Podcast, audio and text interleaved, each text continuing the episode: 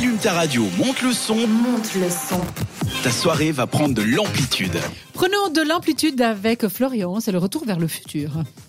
1er mars, début des beaux jours et, et Enfin la journée mondiale et du compliment est célébrée le 1er mars, créée aux Pays-Bas en 2003.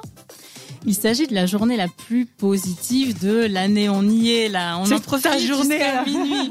L'occasion d'être aimable avec sa famille, même s'il faut toujours être aimable, hein, je précise. En général, il pas faudrait. toujours pour ça.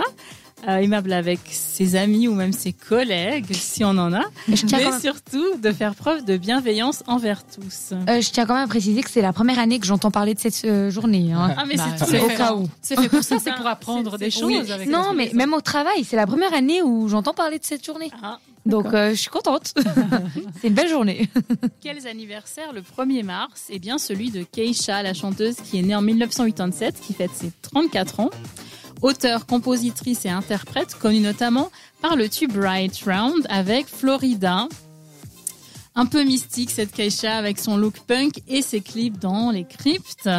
Vivement critiquée avec son tube Die Young puisqu'elle parle de mourir jeune. jeune, ouais. Et c'est aussi l'anniversaire de Bruce Benamran, 44 ans, youtubeur, né Je à connais pas ça, ouais. Strasbourg, euh, Je connais pas non plus. qui vulgarise les faits scientifiques. Ah, il faut Je crois l'avoir entendu, mais je sais pas que c'est lui. Il est, il est très, très, très suivi. Il explique très, très bien euh, les concepts un peu euh, scientifiques. Je, je, je pense voir qui c'est. On mettra une photo. Oui, Voilà.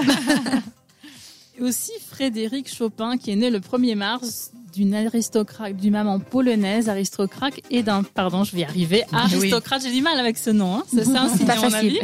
Et d'un papa polonais, émigré en Pologne, pianiste prodige, il s'engage dans des luttes révolutionnaires. Euh, bah, notamment des Polonais contre les Russes, et c'est un petit peu malheureusement Actualité. l'actualité en ce moment. Oui. Il décède de la tuberculose et reste le symbole du lien entre la Pologne et la France. Le 1er mars 1565, un capitaine portugais, là on parle un peu plus de soleil Hey, hey. et d'optimisme, fonde la ville de São Sebastião do Rio de Janeiro. Tu veux que je te le dise? Attention, oui, oui, Avec prends- Sébastien.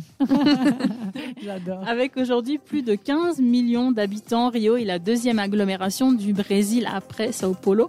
Un peu de parfum de Ah. vacances. Et oui, Eh ben, Tu vas aussi nous donner envie de partir, en fait. c'est ça. On retourne vers le futur, mais en fait, on a envie plutôt de partir. euh. On saupoudre un peu Au de soleil, soleil. ben, c'est important.